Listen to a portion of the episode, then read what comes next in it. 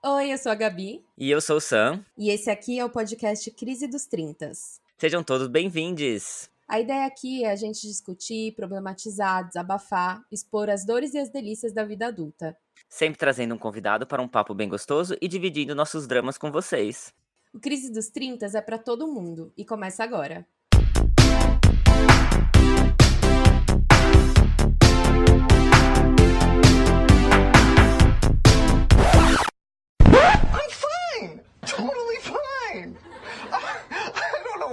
It's coming out all loud and squeaky, because really, I'm fine. Muito obrigada a todo mundo que está acompanhando todos os nossos capítulos até agora. E hoje a gente está aqui para mais uma semana. É verdade, muito obrigado pela sua companhia. Antes de começar nosso papo de hoje, eu te pergunto: você já tá seguindo a gente nas redes sociais? Sim, a gente tem um perfil lá no Instagram, que é o arroba podcast, underline crise dos 30, com S no final. E o nosso e-mail, que é crisedos30, arroba gmail.com. E a gente quer muito saber o que vocês estão achando dos episódios, se vocês têm alguma crítica, alguma sugestão, alguma ideia de crise que vocês acham que tem tudo a ver com a gente. Verdade, dá essa força aí pra gente. Bom, hoje o nosso assunto é super interessante, porque a gente vai falar sobre sexualidade, certo, Gabi? O tema do nosso programa de hoje é Nada contra, eu até tenho amigos que são. Gosto! Bom, o nosso papo de hoje vai ser em torno dos avanços em relação à nossa sexualidade, né? Como foi essa descoberta na nossa geração? Como tá sendo essa descoberta nessa nova geração? E eu posso falar com certeza que tudo isso mudou muito. É, eu imagino, assim, ainda falta muito pra gente avançar, mas é indiscutível que existiram avanços sim e que há uma nova conscientização também. A gente também vai poder falar um pouquinho sobre como as novas gerações têm acesso às mídias, né? Aos personagens gays nas séries, nos filmes filmes, na TV e como isso pode ajudar, né, essa geração a descoberta da sexualidade. E como a gente gosta aqui de falar muita verdade, também é importante a gente trazer uns dados, né, relevantes. Esse ano, 2022, foi a primeira vez que o IBGE, que é o Instituto Brasileiro de Geografia e Estatística, liberou dados sobre a comunidade LGBTQIAP+, no nosso país. O dado ele mostra que são 2.9 milhões de pessoas de 18 anos ou mais que se declaram lésbicas, gays ou bissexuais. Verdade, gente. Então se você acha que isso significa que uma galera virou gay, esse podcast é para você, gente. Esse número tão significativo apenas demonstra que as pessoas da nossa comunidade talvez tenham se sentido pela primeira vez um pouco mais confortáveis, né, ao saírem do armário, ao declarar sua própria sexualidade. Então, bora falar sobre esse assunto. Para discutir esse tema, eu tenho muita honra em trazer uma pessoa maravilhosa. Posso dizer que é um dos melhores amigos da minha vida e a gente fez faculdade de jornalismo juntos. Hoje em dia dia moramos cada um em um lado do planeta, mas eu fico muito feliz de dividir a minha vida com ele, que é o Wilson. Gente, eu já o conheço, mesmo não o conhecendo, sabe? De tanto que a Gabi fala sobre ele. Então, Gabi, faz as honras, chama o nosso convidado, vai. Ai, com todo o prazer da minha vida, seja muito bem-vindo, Will. Prazer estar aqui com vocês. Muito, muito obrigado pelo convite. Gabi, você é minha irmã da vida, então é uma honra estar aqui com vocês. Samuel, é um prazer te conhecer também. Ah, é verdade. Prazer. Bom, gente, acho que a melhor forma de começar é pedindo pro Will se apresentar para vocês conhecerem um pouco dessa pessoa maravilhosa. Pergunta difícil. Eu não sei quem eu sou. Ah, meu nome é Wilson, como a Gabi disse, fiz jornalismo, formei em 2011, trabalhei em TV por um tempo no Brasil, e aí fui para os Estados Unidos estudar inglês depois da faculdade. Aí minha vida mudou, porque eu conheci o meu atual marido, foi em 2012, conheci ele aqui na Califórnia, voltei para o Brasil, porque na época, mesmo se eu quisesse, eu não poderia casar com ele aqui, por causa da lei americana, que impediu o casamento gay. Voltei para o Brasil, a gente manteve um ano de, de relacionamento à distância, e aí a gente deu muita sorte, porque a Suprema Corte dos Estados Unidos mudou a lei em 2013. E aí ele me falou assim, né? Eu nunca vou esquecer da cena, ele me ligando de manhã, ele falou, né? A, lei mudou, vem pra cá, a gente, né? Fica junto tal. E aí fiz a loucura da minha vida, abandonei tudo, abandonei minha carreira, família. Não abandonei abandonei, né? Mas mudei, né? Não tô mais do lado deles no Brasil. Aí me mudei para San Diego primeiro. Faz 10 anos que eu vai fazer agora em julho. Não, fez em julho, 10 anos que eu me mudei para cá. E aí eu comecei a me envolver mais com organização comunitária, fazer campanha política. Eu decidi estudar ciências políticas em San Diego. Estudei, terminei minha faculdade o ano passado. Comecei em San Diego, aí eu transferi para a Universidade de Berkeley, terminei aqui. E agora eu moro na Bay Area, tô em Oakland agora. E trabalho num sindicato é, que cuida de trabalhadores trabalhadores de saúde. A primeira pergunta que a gente pode fazer girando em torno do nosso tema é contar um pouco sobre como você se entendeu né, homossexual. Eu tenho memória, assim, desde criança. Acho que eu sempre soube, eu era uma criança gay. E aí, acho que como toda criança gay, nos anos 90, no Brasil, um país conservador, extremamente religioso, a gente vai criando aquelas máscaras, vai criando aquela carapuça pra se esconder. A gente é ator, né? É, os gays, a comunidade inteira. A gente passa a vida se, escondendo, a gente passa a vida atuando. Verdade. Tentando se esconder de forma diferente. E eu só saí do armário na faculdade. Eu tinha 21 anos. Comecei fazendo tudo escondido. Era muito ruim, assim, né? Porque você não entrava em sala de bate-papo, né? É que você vê que a gente tá velho, né? Crise dos 30, bate-papo UOL. Foi onde eu comecei, assim, conversar com as pessoas tal. Aí ia pro MSN, né? Começava no. Chat privativo. No... Começava no UOL e aí ia pro MSN Messenger. Pra quem não sabe, o Bate-Papo UOL é o Tinder dos anos 90. Exato. Dá uma pesquisada no Google. Saudades, chat UOL. Não, e aí começou escondido, era muito ruim, assim, de não ter. De... Até as pessoas, assim, que eu confiava, né? Os amigos, você não conta, né? Você acha que tá fazendo alguma coisa errado. Então demorou muito pra eu sair do armário e eu saí quando eu tive meu primeiro namorado. E aí eu falei, não, é isso mesmo, não vou ficar me escondendo mais. Aí contei pra minha família, pros meus amigos tal. E foi, foi muito tranquilo, eu tive muita sorte. Eu acho que eu tenho que enfatizar isso, assim, né? A maioria dos meus amigos LGBTs não teve a mesma sorte de ter um apoio incondicional da família, dos colegas de trabalho, dos, dos amigos, né? Eu tive muita sorte. Até hoje eu penso, né? Falar que eu ter saído do armário antes, né? Se eu soubesse que, que não ia ter tanto problema, assim. Mas eu sempre soube. Acho que eu consigo lembrar, assim, de criança mesmo, 4, 5 anos de já saber, assim. Foi uma. Era, era bem claro na minha cabeça. É, nunca tentei namorar menina, assim, era, tipo. E era estranho, né? Porque tá naquela época de escola, assim, mas não, nunca me sentia atraído. Então eu ficava, tipo, de lado, assim. Mas foi um processo, foi um processo longo, até os 21. Aí a gente vai se descobrindo, vai se aceitando, né? Sim. Muito interessante você mencionar isso da, dessa época, assim, porque eu acho que eu nunca te fiz essa pergunta, mas você se sentia pressionado, porque eu, eu lembro na faculdade, assim, posso contar um contexto. Tava sempre todo mundo tentando arranjar alguém pro Wilson, uma namorada, perguntando se ele gostava de alguém, e todo mundo tinha certeza que ele era apaixonado em segredo por alguém ali, alguma menina. Era assim, eram as pessoas não aceitavam que talvez ele simplesmente não tivesse ninguém, ou, sabe, ninguém sabia é, se ele era gay ou não, mas todo mundo simplesmente deduzia. A, olha a mentalidade. Ai, mas ele gosta tanto de futebol, certeza que ele é hétero, sabe? Como que você lidava com isso, com essa expectativa dos outros na sua vida enquanto você tentava se entender? Essa é uma ótima pergunta. E acho que você falou uma, uma coisa que a gente tem que falar, futebol. Porque eu acho que o futebol me ajudou muito, né, de criar uma máscara, assim. Eu ainda gosto de futebol, Amanhã eu vou assistir o jogo. Amanhã tem Palmeiras e Flamengo. Não sei quando vocês estão ouvindo, provavelmente depois do jogo vocês vão estar ouvindo isso. Mas tem um jogo, eu vou acordar para assistir. Eu adoro futebol. Acho que a conexão com meu pai, por exemplo, é uma conexão forte por causa do futebol, porque a gente discorda de tudo mais. de visão de mundo, de política. E o futebol é uma coisa que conecta a gente. Eu tenho ótimas memórias de com ele pro estádio. Tenho muito carinho. E é uma coisa que eu sinto que na, meus amigos gays tem muito trauma com a questão do futebol. E eu entendo isso, né? Porque é sempre aquela pressão de você tem que gostar de futebol. Para mim foi uma coisa natural, então nunca foi uma coisa ruim, né? Sempre foi positivo. Mas eu entendo que para muitos gays, LGBTs no geral, inclusive eu, é, é, uma, é uma coisa horrível.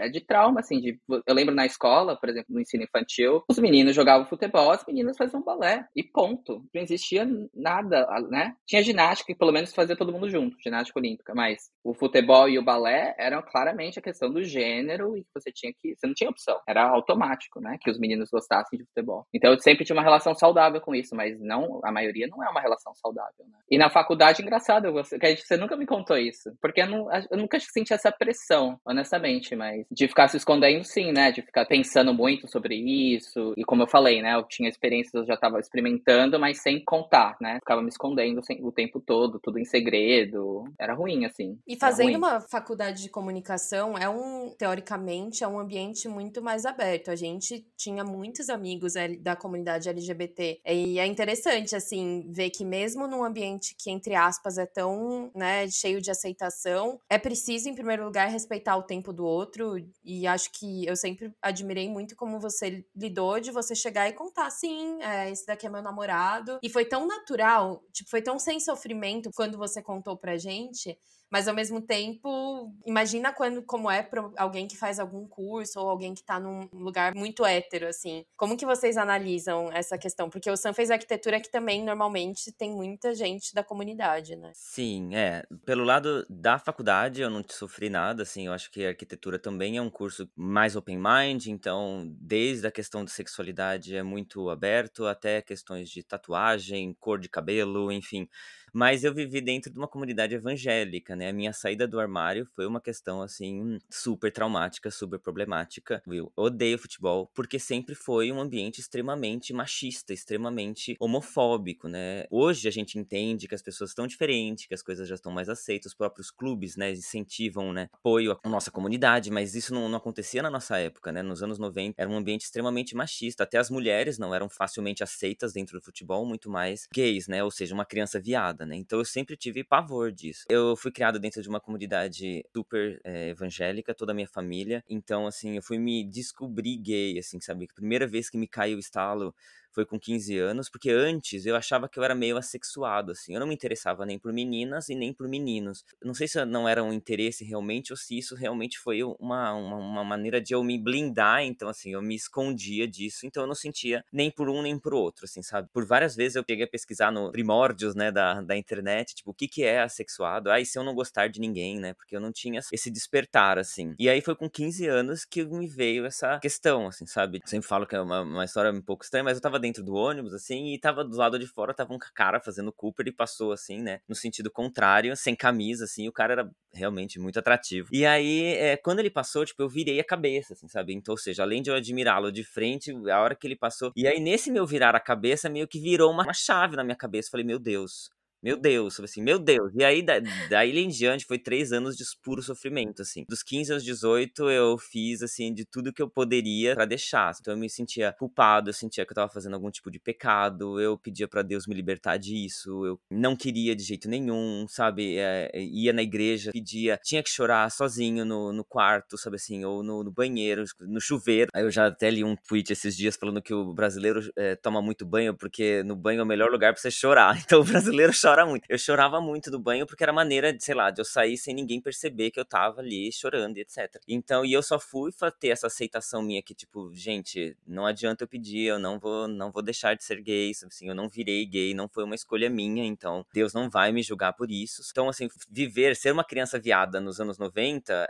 foi muito traumático, porque não, não tem essa discussão que a gente está tendo aqui, não era livre essa conversa, é, era nos primórdios da internet, eu digitava o que é ser gay, o que é, sabe, o que é homem gostar de homem, porque eu nunca tinha tido isso na escola, nunca tinha tido conversas em casa, isso não era um assunto que se conversava, a mídia sempre mostrava personagens gays super estereotipados, uma certa vergonha, que dava vergonha para os pais, enfim, era todo um esquema que isso vai montando, né, um triplex na nossa cabeça, como diz, né, então não foi uma, uma questão fácil. Até hoje eu, eu, eu, tenho que lidar com isso. Até hoje, partes da minha família não sabem a respeito da minha sexualidade. E a maneira mais fácil de eu me aceitar, como o Will mesmo disse, foi quando eu realmente comecei, me apaixonei, né, pelo meu atual marido. Enfim, a gente se apaixonou. E nisso fez com que eu tivesse força para poder ir contando para um, para outro. E, veja bem, os primeiros que eu contei foi dentro da universidade, que eu também já estava na universidade, porque já tinha uma cabeça um pouco aberta e foi tão tranquilo, sabe assim, de contar, ah, esse é meu namorado. Ah,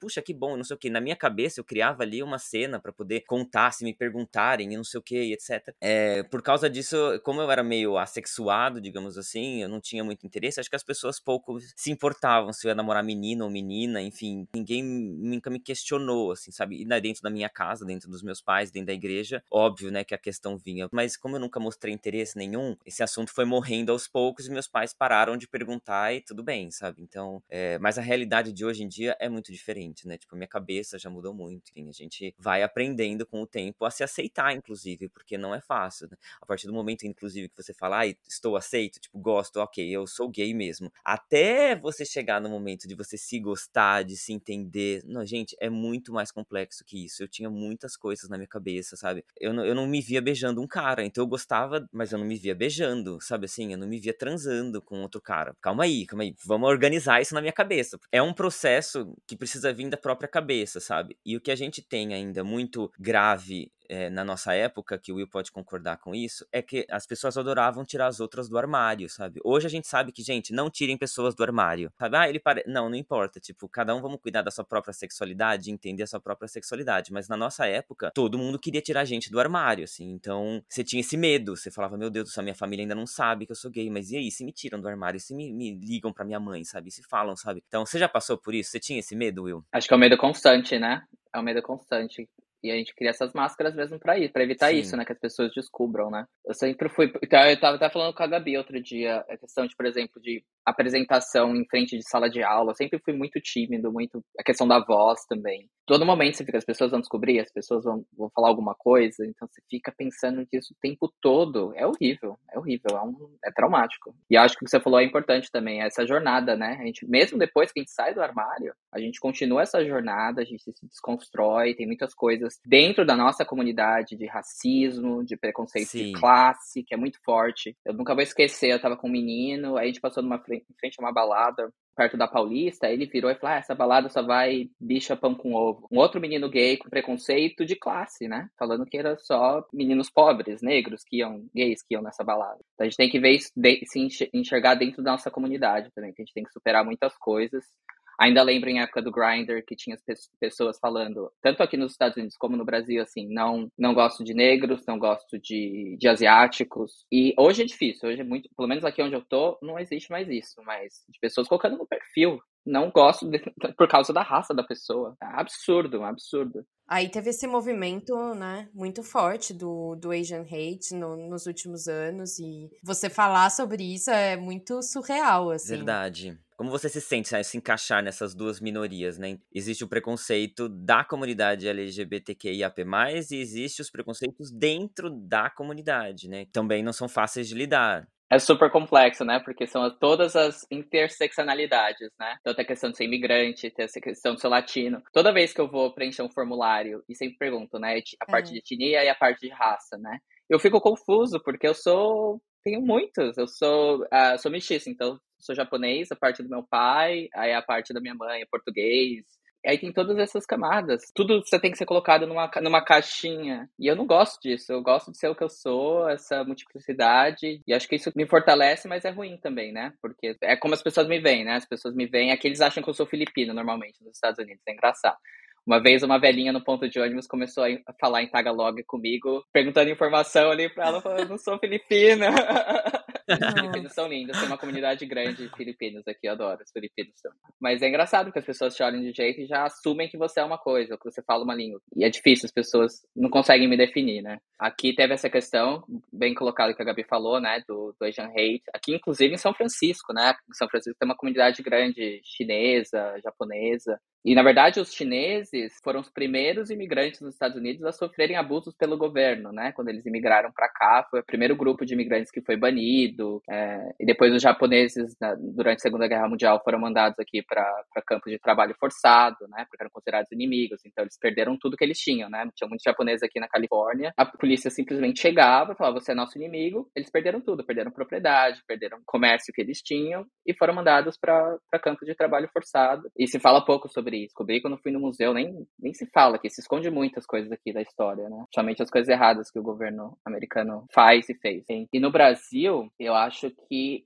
é muito triste, principalmente que a gente tem uma comunidade grande, uma comunidade japonesa, e tem outros também, né? Sul-coreanos, chineses no Brasil, e a gente é colocado para escanteio, né? Tem um homem com características asiáticas na capa de revista nos anos 90 ou 2000 ou até agora. Não existe isso, né? Nunca é o homem asiático como ideal de masculinidade, como ideal de pessoa atraente, né? Então você cresce se olhando no espelho e você nunca se vê refletido, né? Em capas de revista, em novelas no Brasil. Até teve aquela polêmica, né? Um tempo atrás, uma novela da Globo, que era um, um núcleo japonês com, com a Giovanna Antonelli. Como assim, né? É Não, muito triste. Mas é engraçado você mencionar isso do lado masculino, porque já li muito sobre isso e já aconteceu, assim, de pessoas relatarem de terem um fetiche asiático também. Como é isso na comunidade LGBT? Objetifica muito, né? Exatamente o que você falou. Essa fetichização é, é horrível. É, é, muito danosa, porque se sente objeto, né? Você fala, ah, eu sou um seu brinquedinho e. Uhum. Já, acho que já passei por isso algumas vezes. E eu acho que mudou, assim. Acho que hoje tem menos. Pelo menos aqui. Aqui eu quero. É uma, eu tô numa bolha, né? Eu tô num lugar muito progressista em termos LGBTs. Então não dá pra usar esse exemplo como padrão, porque acho que em outros lugares é muito mais difícil. Aqui onde eu tô, tô na, perto de São Francisco, do outro lado da ponte é São Francisco. Então eu tô na Meca aqui, né? As pessoas acho que têm uma cabeça muito mais aberta, muito mais desconstruídos nesse sentido. Então não, acho que não, não tem tanto essa questão da fetichização aqui. E se tem, é uma coisa mais não tão explícita, eu diria. Mas acho que faz um pouco de sentido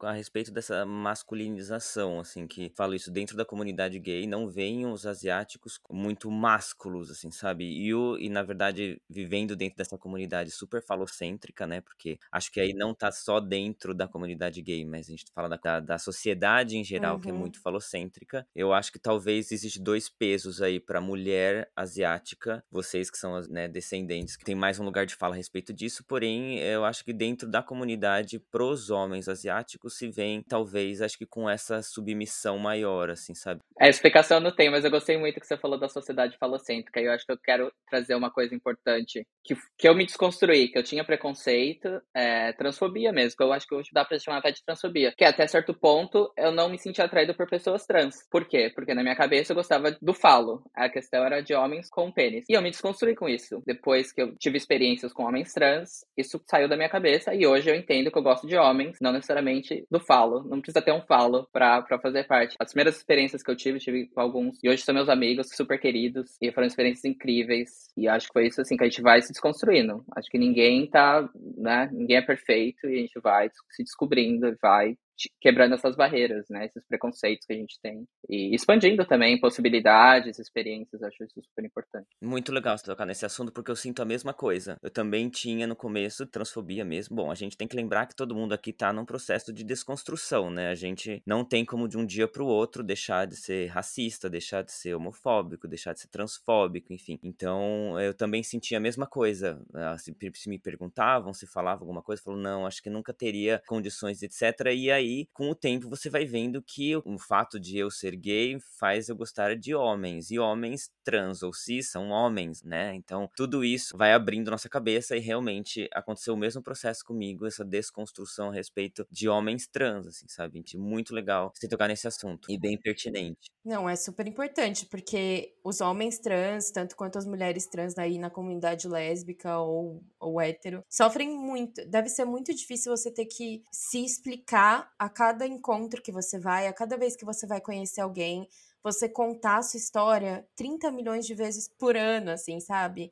E é muito injusto, porque eu não chego, sabe? É um privilégio eu não ter que chegar em um lugar e contar toda a minha história de vida para alguém, para falar, e aí, você quer tomar uma cerveja? Isso me leva a uma pergunta que acho que para vocês que também estudaram aí na escola nos anos 90, essa infância tão caxias que a gente teve. Vocês acham que hoje em dia os professores estão preparados para essa diversidade e para conversar e para dar uma aula de biologia sem serem completamente, sabe, homofóbicos e falocêntricos e tudo que a gente já já passou na nossa infância? Sam, pode começar. Eu não acho, em hipótese alguma, que a gente pode generalizar isso, porque realmente nem todo mundo tá preparado, nem todo mundo sabe lidar. Tudo ainda é muito recente, gente. É muito recente. É, eu vou contar um caso só pra vocês verem que, tipo, a gente fala disso há muito tempo. Esse debate já vem vindo há muito tempo, ou seja, desde os anos 90, né, a gente pode dizer que a gente tá dentro dessa comunidade, mas os avanços, eles são devagar. Tudo isso requer tempo, requer leis, requer é, disponibilidade da própria sociedade em aceitar as coisas. Quando eu fui fazer o meu casamento, né? Na verdade, eu já tinha uma união estável. Quando foi aprovado o casamento, eu transformei a união estável num casamento. É, depois de uma ou duas semanas, quando o cartório entregou pra gente a certidão de casamento, pronta, pronta. O nome, não lembro se era o meu ou se era do, do Gigio, tava todo no feminino.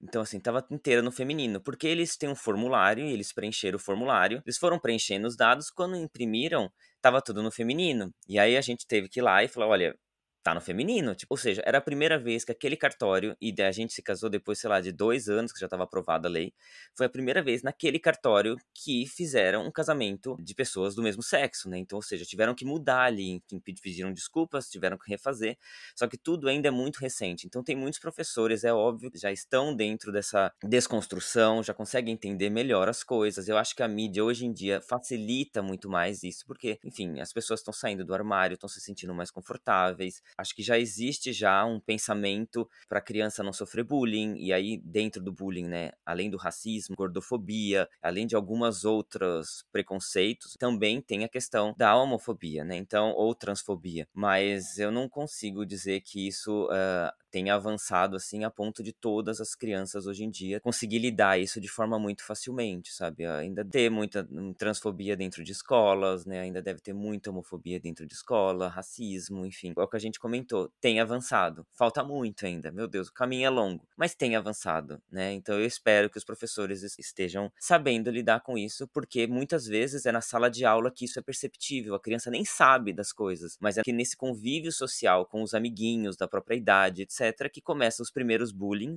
e as primeiras descobertas para a criança, né? Então, esse ambiente escolar é importantíssimo ter um apoio de um professor ou de alguma pessoa mais velha que ali saiba enxergar o que está acontecendo e administrar isso, né, para o bem da criança. Concordo plenamente com tudo que você falou. Eu acho que ainda a gente está avançando e, e, nunca é linear, né? Isso é uma coisa, a gente acha que a gente está é, evoluindo. E, e, aqui, por exemplo, nos Estados Unidos é muito claro isso, né? A gente uh, teve a questão, a lei mudou em 2013, a Suprema Corte uh, mudou a lei uh, em 2013. Então, teve, teve vários avanços na questão né, do, do, casamento gay, questão cultural também. Então, hoje a gente tem várias opções de streaming que a gente pode assistir filmes, seriados, né, retratando várias facetas da nossa, da nossa comunidade. Mas ainda, agora, na, com vários estados republicanos aqui nos Estados Unidos que estão atacando a comunidade gay, assim, fortemente proibindo vários livros, livros que falem sobre questões LGBTs, é, proibindo professores de falarem a palavra gay em sala de aula, como na Flórida, que é uma, é uma lei que vai passar agora, assim, é um absurdo o, o, ataque à comunidade LGBT e especialmente as pessoas trans também. Acho que a comunidade trans são os que são mais atacados. A gente tem o um exemplo da, da J.K. Rowling, né, que, que é muito Ai. triste ver, né, que ponto chegou, assim, como ela ataca, usa a plataforma dela para atacar a comunidade trans e ainda se faz de vítima, assim, né? Como se uma mulher bilionária Sim. que tem uma puta plataforma ainda se faz de vítima. E... Uma das minhas é maiores é horrível. Sim, de todos nós, né? Que crescemos Sim. com Harry Potter, que, que era um exemplo, né? Acho que a gente se Sim. identificava um pouco, né? Com ele, essa questão. Muitas crianças gays tinham ele ali como apesar de não ser um personagem gay, né? Mas que passou por tudo que ele passou. Existe uma luta a favor das minorias dentro de Harry Potter. Então, saber que a autora de tudo isso, né, é, é, transfóbica, foi uma decepção muito grande. É uma das coisas que eu mais tenho que saber lidar hoje em dia, porque eu tento separar, né, a obra e o autor, e é um pouco complexo isso. Mas a gente estava falando da, da, comunidade trans, eu queria fazer uma pergunta. Há um tempo atrás, na nossa época, quando a gente fala na nossa época, vamos imaginar anos 90, a sigla era GLS, né? E agora, enfim, a sigla tem aumentado, tem cada vez mais sexualidades, e eu queria saber como é que você entende essas novas siglas e como elas podem ajudar a nova geração e no entendimento da sexualidade também. Eu acho que a inclusividade é sempre positivo, é, pode incluir mais e mais letras. Eu acho que a gente tem, tem espectros, né? É tão complexo questão de gênero e sexualidade que tem que expandir, a gente vai aprendendo, a gente tem que aceitar, entender. E é lindo ver, né, essa como a gente vai aumentando, né, trazendo mais gente para essa comunidade, porque sempre foi muito centrada no homem gay, Aí tinha muita questão do homem gay branco, cis, né, de classe média. A questão da, acho que a, a crise do, do HIV AIDS nos anos 90, nos anos 80, nos anos 90 foi muito clara quanto a isso, né? Assim, quem tinha plataforma para falar, quem eram as pessoas, né, que as pessoas ficavam com dó e quem foi excluído, né, dessa dessa luta toda, quem foi excluído, né? Hoje as pessoas que que vivem com HIV, a maioria são pessoas aqui, por exemplo, mais nos Estados Unidos, né, que eu tenho mais conhecimento, são as pessoas negras e os, os latinos, né, que e não recebem tratamento. Aqui não existe um SUS, né, por exemplo, no Brasil a gente está muito mais avançado, a gente já quebrou a patente da, da, dos medicamentos, e aqui é super caro, as pessoas, não existe sistema público de saúde, então, questão de testagem, questão de tratamento, é muito mais complexo, muito mais caro, né, a gente sabe quem é sempre o excluído dessa, dessa comunidade. Então, acho que a gente tem que tem que incluir, né, mais diversidade, mais letras no, no LGBTQIA+, mas também dessas questões, né, de raça, de classe social, que é muito forte, muito forte. A gente tem que, tem que dar mais atenção a isso também. Eu também tinha essa. No começo achava, meu Deus, como é que eu vou conseguir acompanhar né, esse monte de sigla que tá entrando, etc. E uma vez eu vim, fui ver uma palestra do Gregório do Vivier e ele começou a falar sobre isso, né? Como é que ele estava entendendo essa, essa possibilidade de novas siglas, né? Porque a partir do momento que você começa a entender que existe, né, é, intersexo, ah, ok, então vamos colocar ali mais uma letra, porque as pessoas se, podem se identificar com essa letra. E aí ele falava, ele se questionava, né? Mas será que precisa? Que não sei o que e tal.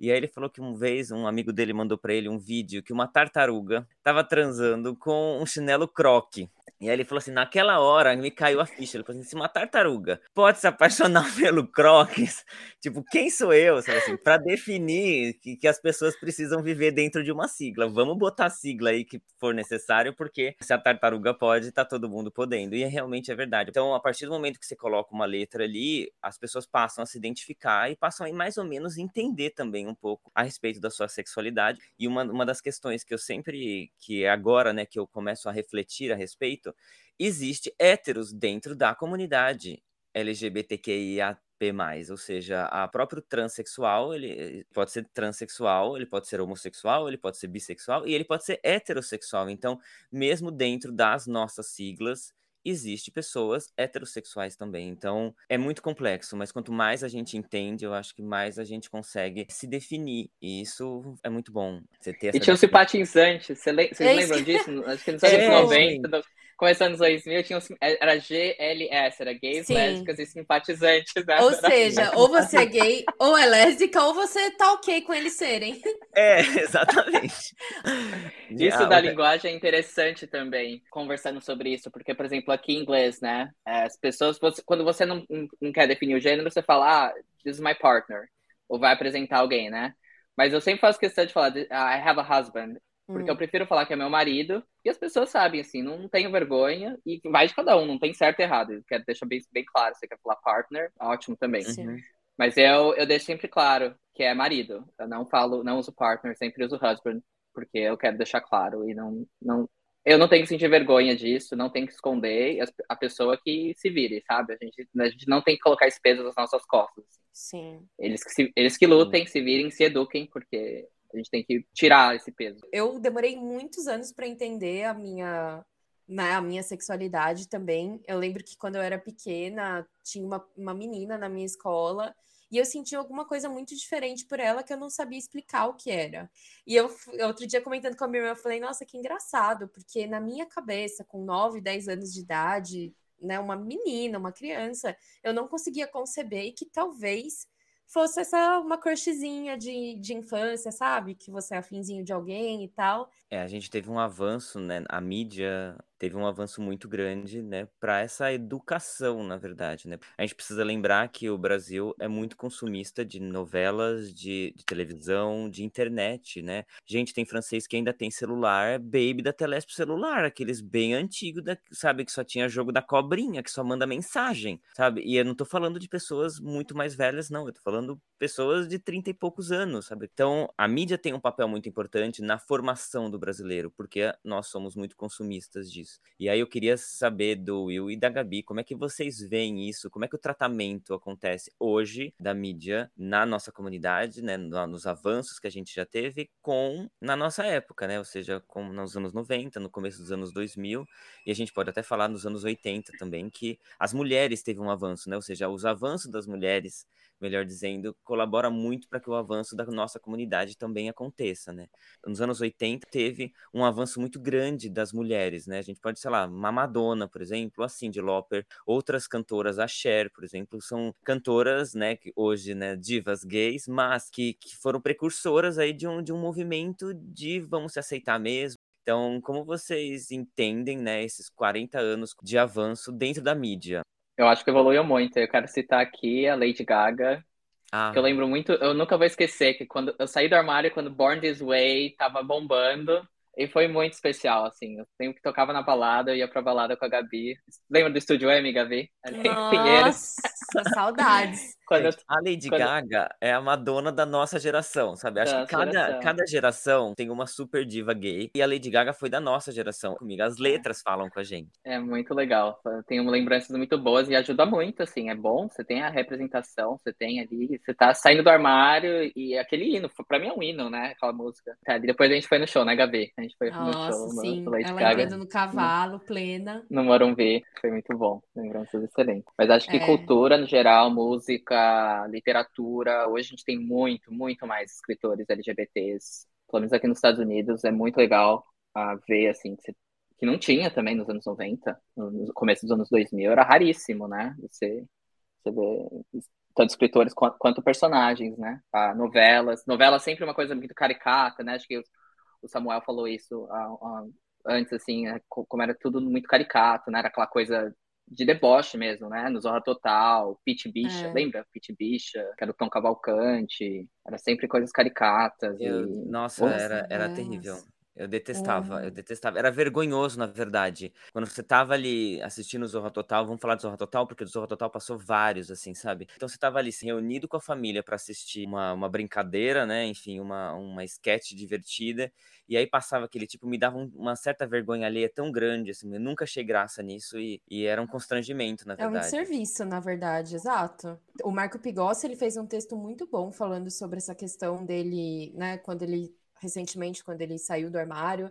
É, e ele fala sobre os papéis que ele fez, porque ele fez uma novela em que ele interpretava um personagem homossexual e era totalmente caricato, assim. Ele conta sobre como era difícil para ele fazer esse personagem quando ele estava duelando com ele mesmo, né? Com ele se revelar para a família dele, lidar com os próprios sentimentos, assim. E hoje em dia, infelizmente, assim, ainda existem, mas quando a gente fala da grande mídia, né, das grandes telenovelas, os personagens são sempre assim. É, a última que teve grande, que foi Verdades Secretas, que é, fala sobre o mundo da moda, o personagem que era gay é. Primeiro que ele era totalmente misógino, que ele tem fala coisas horríveis sobre vagina, sobre mulher, mas assim, o, o personagem em si poderia ser um, nossa, um baita de um personagem, uma construção super legal, que é um cara que acaba tendo uma filha com com uma mulher, é, então ele tem aí essa bissexualidade. Poderia ter sido meu, um baita de um personagem para normalizar muita coisa para muita gente, mas segue que a grande mídia precisa ser esse caricato. Então tem que ter a frase de efeito de como se todos os gays tivessem uma frasezinha de efeito,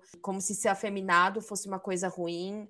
Os homens, ainda, claro, relacionado ao machismo, têm muito medo de, de sair do armário, por exemplo, e nunca mais conseguir um papel onde ele faça um hétero, sabe? Porque ele é um ator, ele pode fazer vários papéis, sabe? Independentemente da sua sexualidade. Falta muito para avançar, mas eu acho que a gente começou com isso muito bem, com filmes, séries, antes do que a própria TV, porque a TV ainda acaba sendo um pouco é. mais conservadora. Concordo, concordo plenamente.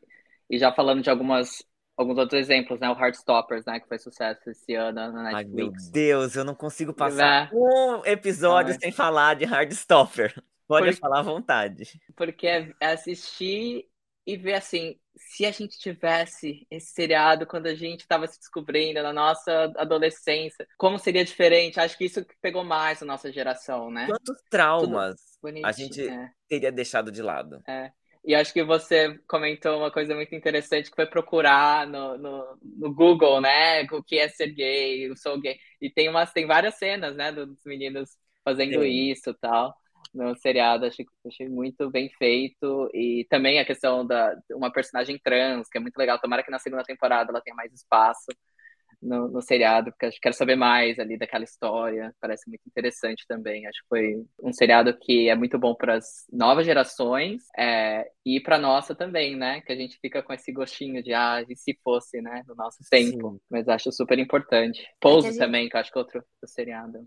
Sex Education também, acho que uhum. abrange muita coisa. Eu acho que tá muito mais fácil hoje em dia pela série do que pela TV. Então ainda é, um, ainda é uma bolha, né? Ou seja, porque a série ali depende muito de você dar o seu clique, né? Falar um olhar, falar, hum, tá bom, quero assistir isso, né? E a TV não, a TV é muito mais abrangente. Netflix não tá em todos os lugares como a Globo tá, por exemplo, né? Ou outros canais.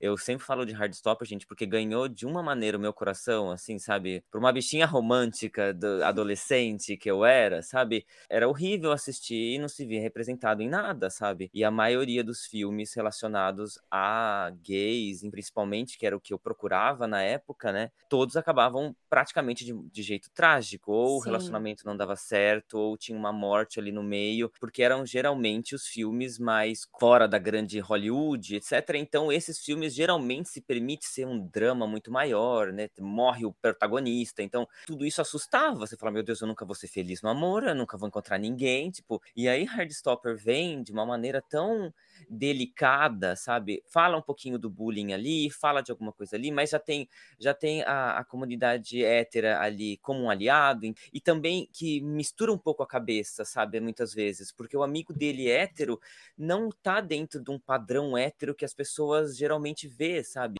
Para quem não assistiu ainda Hardstopper, acho uma boa diversão, é muito rápido assistir, é muito gostoso, é uma história de adolescente, é uma história boba, digamos assim, sabe? Muito, entre muitas aspas, mas traz muita representação representatividade que a gente não tem. A Hardstopper quebrou uma barreira, por isso todo mundo ficou apaixonado, porque eu queria ter visto isso como quando eu tinha 13, sabe? Me sentir uhum. representado, sabe? Sentir que é possível ali, sabe? Eu acho que essas séries também, elas promovem uma educação sobre termos, e é uma das perguntas que eu tinha separado pra gente conversar, que é a questão do homossexualismo e homossexualidade, porque muita gente confunde, muita gente faz o uso errado e ninguém é melhor do que vocês para dar uma aulinha. Sim, boa questão, porque já caiu de uso nos anos 90, né? Foi quando a Organização Mundial da Saúde acabou com esse termo, tirou a homossexualidade da questão de doenças, de distúrbios mentais. Imagina, até os anos 90, a Organização Mundial da Saúde, anos 90, gente, 30 anos atrás, considerava que nós éramos doentes, de, que tinham distúrbios mentais, né? E até a prática de, de conversão, né, de terapia de conversão, tem filmes, né, e, e livros sobre isso também é, que tratam dessa questão, é, e ainda existem, ainda existe terapia de conversão, é, é brutal, é tortura, é uma coisa que ainda existe, mas é, o, o sufixo que quer dizer doença, né? E, e, não é doença, então não usem essa palavra. É, os dois termos acho que pode ser usado aí sem moderação nenhuma, é homossexualidade ou homoafetividade. Vou entrar num outro esquema muito rapidinho também para dar uma outra dica, já que a gente está falando dessas questões. Hoje em dia, a própria comunidade gay usa muito a linguagem que antes era para ser uma ofensa, a gente usa muito entre a nossa comunidade. Então a gente se chama muito de bicha, a gente se chama e aí viada. E aí eu queria dar uma dica que na verdade que isso só pode ser usado de verdade quando você tá dentro da comunidade. Então assim, só um viado chama um outro viado de viados, né? A gente você não pode sair deliberadamente chamando as pessoas, ah, porque mas eles se chamam de viado. Não, não, não, não é assim. Existe sim uma diferença de termo, nós acolhemos alguns termos, antes era um insulto, hoje não é mais, só que a gente usa entre a gente porque a gente está dentro de uma comunidade e soa diferente. Então, quando você ouve de um amigo, e aí viado é uma coisa, quando você ouve de uma pessoa que não está dentro da comunidade queer, que não entende muito bem os termos, mesmo querendo fazer uma piada, isso soa diferente, não é legal. Então, não faça, só se você realmente estiver dentro da comunidade.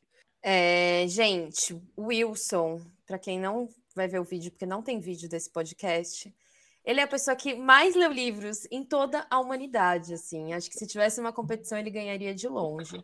Então, a gente pediu para ele se ele tem alguma indicação para quem quer aprender, que acho que todo mundo deveria querer aprender, alguma coisa que ele acha que pode ajudar ou alguém que está passando pelo momento de se descobrir, de se entender, de se se encontrar aí, ou para pais que estão lidando com filhos que estão se assumindo, e pessoas da sociedade para né, sermos melhores. Antes que o Will responda, eu vou falar por que a Gabi falou que não vai existir um vídeo aqui, porque a parte de trás do vídeo do, do Will, onde a gente está vendo dele agora, tem uma linda biblioteca com muitos livros, assim, muitos Que livros. não é papel de parede, não é Muito fundo bonito. de zoom. Então, realmente é uma biblioteca invejável aqui, olha, Sim. linda. Só você mesmo.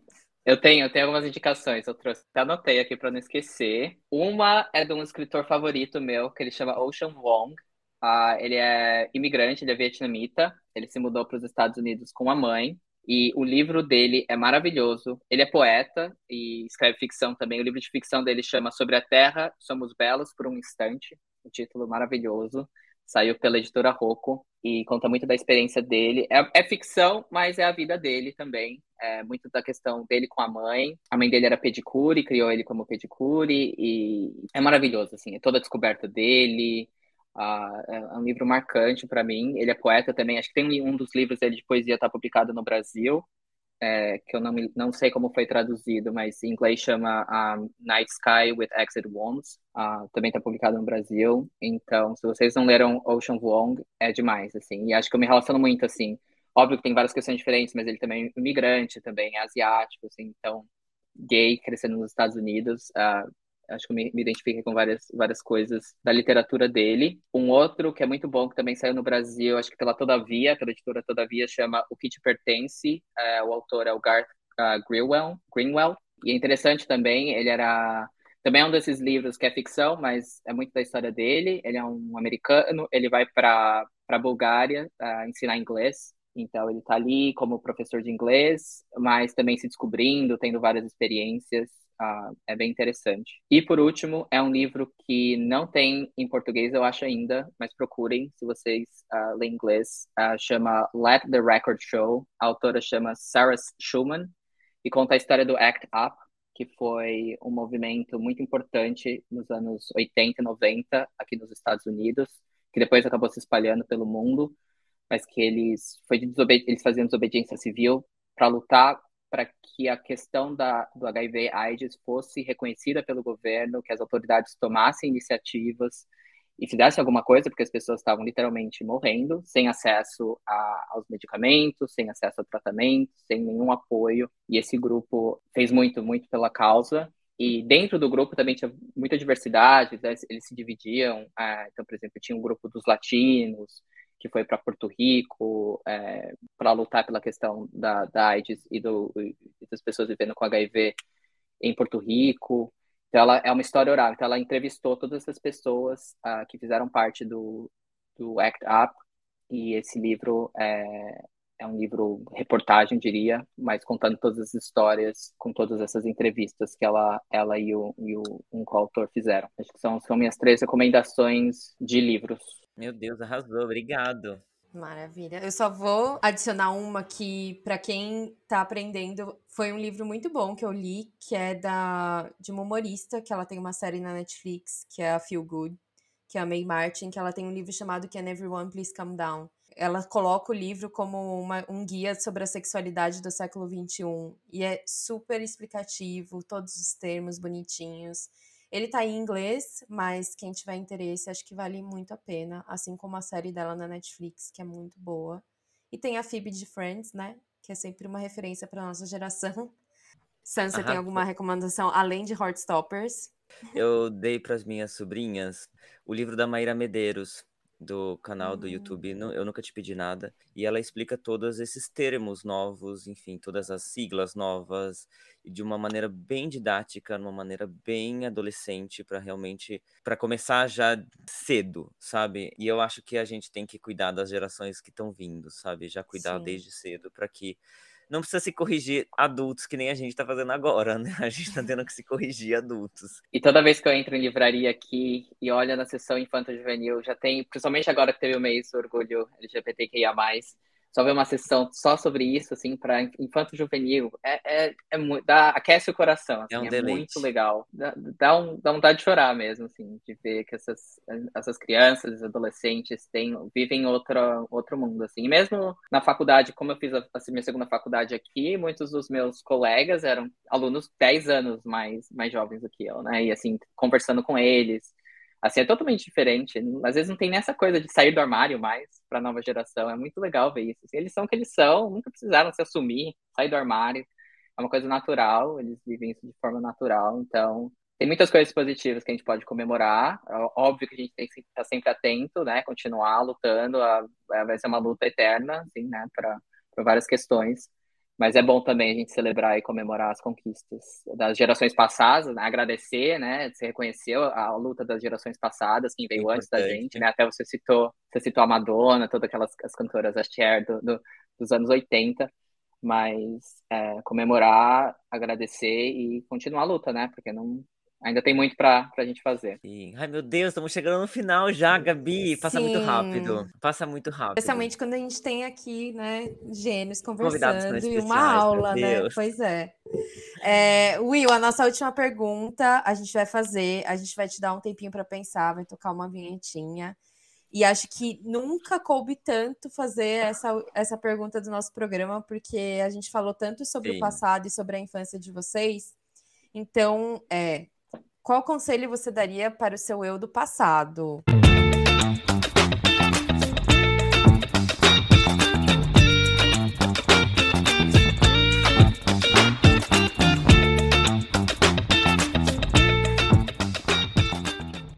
Pensou? Pensei. Meu, meu conselho seria: seja você mesmo, não se esconda. É, você é lindo do jeito que você é, não precisa se esconder. Tenha orgulho ah, do que você é. E é isso, assim. Acho que se eu, se eu pudesse dar esse, esse conselho, acho que eu teria economizado muito com terapia e com sofrimento. Maravilhoso. Muito Porque bom. você. Ai, gente, olha, estou rodeada hoje de homens maravilhosos, pessoas que eu tenho muito orgulho e que me ensinam muito, muito sobre todas as, as siglas, todas as coisas que, eu, que estão corretas de serem ditas, mas principalmente, assim, me abriram a mente de uma maneira que acho que nenhum dos dois tem noção e do quanto eu sou grata, porque a gente que é criado assim numa, como a gente comentou várias vezes, sobre ser criado numa família religiosa ou tá aí num, num ciclo de uma cidade né, pequena, que às vezes é tão machista, eu acho que consigo ver que é um privilégio a gente conseguir sair dessa bolha e trabalhar para poder tornar o mundo melhor. Ai, gente, foi muito bom esse assunto. Foi muito bom esse papo, gente. Amei, amei. Sim, Will, muito, muito, muito obrigada por você existir por você ter topado participar desse pod e por você ter contado essa história pra gente também. Foi muito, muito valioso e eu tenho certeza que vai ajudar muita gente, assim como você já faz com, com a sua existência. Verdade, muito, muito que obrigado bom. mesmo. Foi maravilhoso, gente. A gente sempre se programa para falar 45 minutos e, e, na verdade, assim. Vai indo, vai indo, porque é muito gostoso. Esses assuntos geram muitas memórias pra gente, geram muitos gatilhos muitas vezes, e a gente tá tentando descobrir como lidar com eles. Então, muito obrigado, muito obrigado mesmo por participar. E Sam, se você tiver, assim, esse tema também, acho que te toca em um lugar muito profundo. Eu não sei se você tem alguma coisa que você queria falar. Ah, era isso mesmo. Ele falou uma coisa muito legal que eu acrescentaria uma coisa, o conselho que ele daria pro eu do passado é o mesmo que eu daria pro, pro meu, sabe? Você é legal do jeito que você é, você não precisa de mais nada para isso, vai, vai ser feliz, sabe assim? Vai ser feliz, rapaz. Mas esses assuntos, como eu falei, geram muito gatilhos muitas vezes. A gente viveu numa época diferente, principalmente aí quem tem 30, 40 anos ou mais, né? As coisas mudaram muito a gente ainda tem muito problema de autoaceitação, a gente ainda tem muitas pessoas buscando a, aceitação de familiares, às vezes, de amigos, que não precisa, ninguém precisa aceitar a gente, as pessoas precisam respeitar e tá tudo bem, e é isso. Eu acho que como a gente consegue lidar melhor com esses traumas? Terapia, sabe? Então eu recomendo terapia, eu dou esse conselho para as pessoas. É como eu lido até hoje, é como eu ainda discuto a respeito das minhas sexualidades, os meus traumas que causaram por eu não ter rádio stopper quando eu era jovem. Então, é, no demais, assim, vamos ser felizes com a nossa sexualidade e se portar menos com a sexualidade alheia, gente. É isso, sabe? E terapia, porque precisa. É, muito obrigada para todo mundo que escutou essa conversa. Eu espero que tenha feito alguma diferença se você está lutando com alguma questão, se você quer aprender, enfim é, que esse podcast tenha feito aí, agregado algum valor. E o nosso e-mail, que é o crisedostrintas.gmail.com, ele está aberto.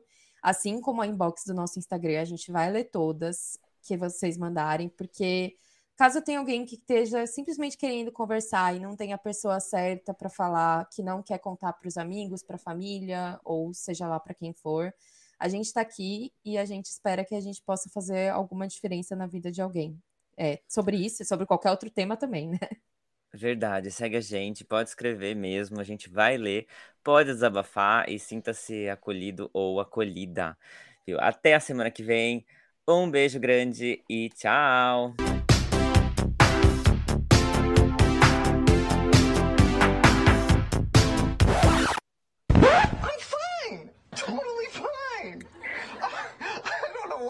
I don't know why it's coming out all loud and squeaky, because really, I'm fine.